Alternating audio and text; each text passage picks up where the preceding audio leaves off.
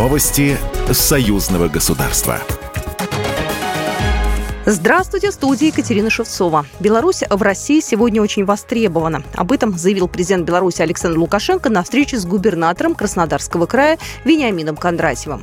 Беларусь сегодня востребована как высокотехнологичная э, республика. Не потому, что мы такие великие, а потому что в советские времена так было построено народное хозяйство. Мы были таким высокотехнологичным регионом, потому что через нас на запад вся сырьевая база двигалась, перерабатывалась, и отсюда выходили конкурентоспособные товары. В прошлом году товарооборот Беларуси и Краснодарского края увеличился сразу на 52%, превысив 40 миллиардов рублей. Особенно активно отношения между российским регионом и дружественной республикой развиваются в последние полгода, заявил губернатор Вениамин Кондратьев. В частности, речь идет о поставках из Беларуси сельхозтехники, а также сотрудничеству белорусских и российских ученых в сфере селекции семян. Кроме того, регион приобретает автобусы МАЗ и электробусы.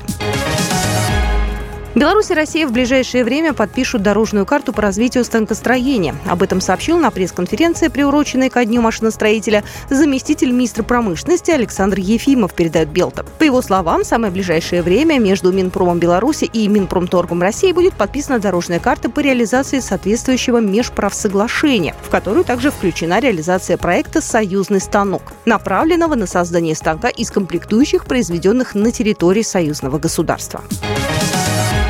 Спортсмены и представители Российского и Белорусского олимпийских комитетов собрались в Москве. На расширенном заседании они обсудили насущные проблемы, в частности, возможное выступление россиян и белорусов под нейтральным флагом на Олимпиаде в Париже. Ранее во время Восточного экономического форума Владимир Путин заявил, что атлеты должны сами принимать решение, ехать ли им на состязание во Францию. Спортсмены, отправляющиеся на Олимпиаду, не могут финансироваться со стороны России и Беларуси. В противном случае, то есть если спортсмен прошел сбор на деньги государства, получил от него экипировку, стипендию, стипендию или ставку, то Международный олимпийский комитет уже может не допустить его до участия в Олимпиаде.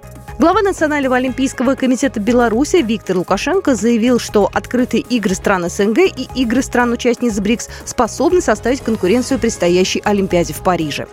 Он также не исключил, что решение вопроса допуска белорусских спортсменов к международным соревнованиям специально затягивается, чтобы они не успели пройти квалификационный отбор на Олимпиаду.